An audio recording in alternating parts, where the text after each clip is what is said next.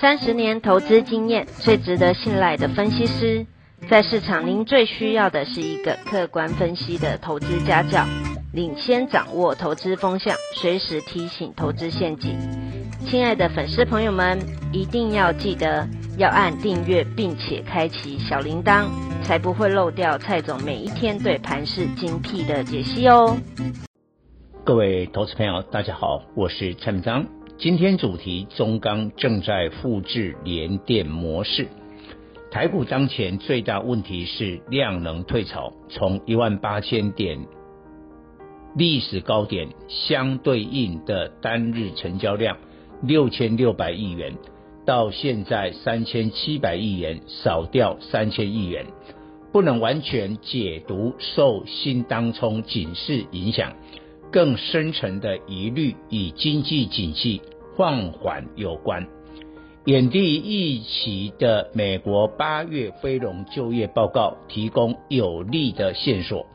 新增就业人数仅二十三点五万人，比预期少了五十万人，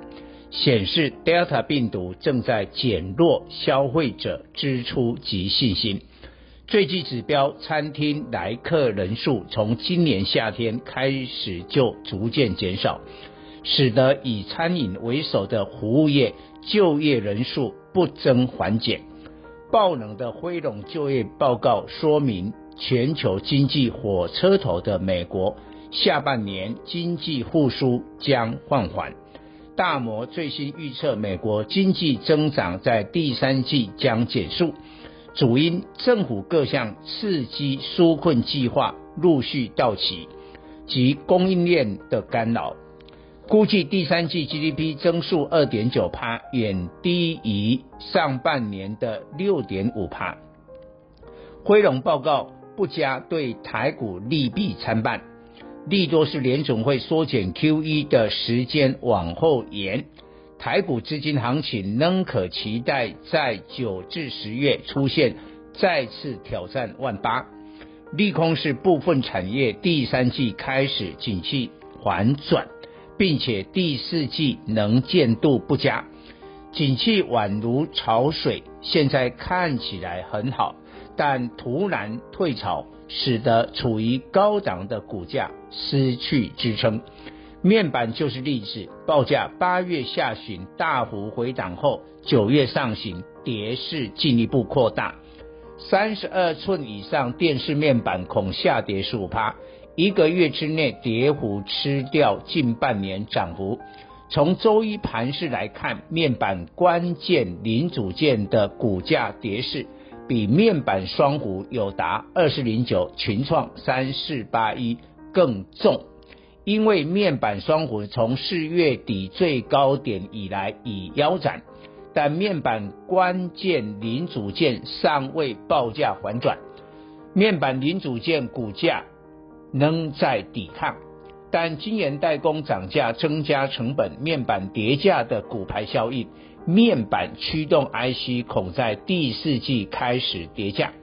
周一。联咏三零三四、矽创八零一六、天域四九六一、敦泰三五四五等一线驱动 IC，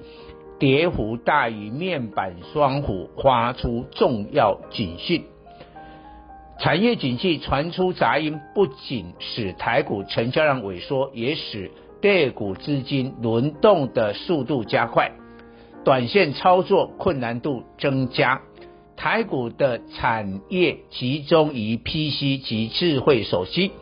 零组件短缺及远距商机减少。研调机构 IDC 预估，今年 PC 出货三点四七亿台，虽年增十四点二趴，但较三个月前预测的数字大减四趴。因此，宏基二三五杀。五三至四月下旬高点三十五点八五元以来修正逾三成，目前已失守年线。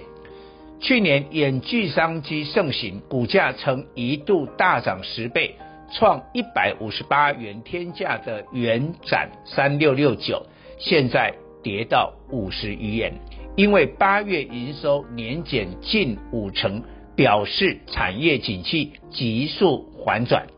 再来，集邦科技近日示警，下修今年智慧手机出货增幅，年增率由八点五趴降至七点三趴。市场或许担心九月下旬苹果 iPhone 新机发表后，将是智慧手机供应链的今年高点。辉品手机指标的联发科二四五四，今年 EPS 上看六十元，本益比数倍不高。但股价陷入整理，失守九百元大关。联发科七月营收已不再创新高，关注八月营收是否守住四百亿元。现在电子股的多头重心全在晶圆代工及下游封测，可是劣股资金快速轮动，投资人必须注意筹码流向。联电二三零三至八月二十低点五十四点四元波段已涨升三十二趴，外资买超三十七万张是最大推手，投信跟进买超三万张，联电成法人最爱，可是散户保守，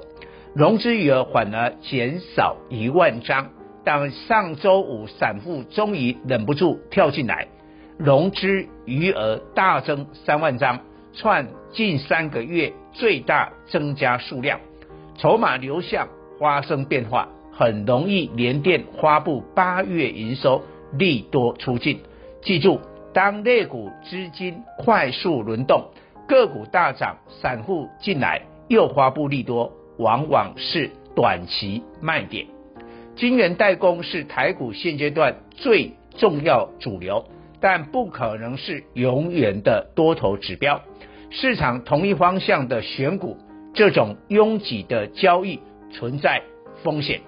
外资自八月以来买超最多的是联电，其次是中钢二零零二，八月买超十四万张，创去年疫情低点以来单月最大。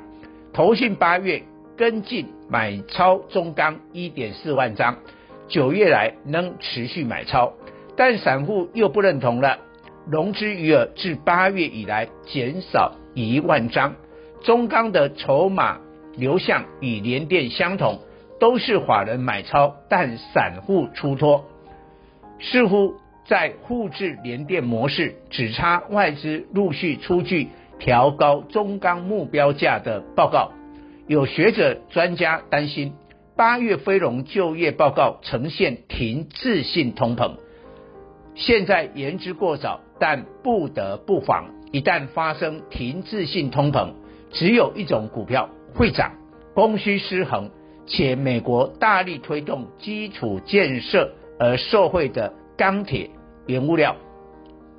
值得注意，拜登总统在上周五发布八月非农就业报告后，立刻呼吁国会尽快通过基建法案，以防止美国经济放缓。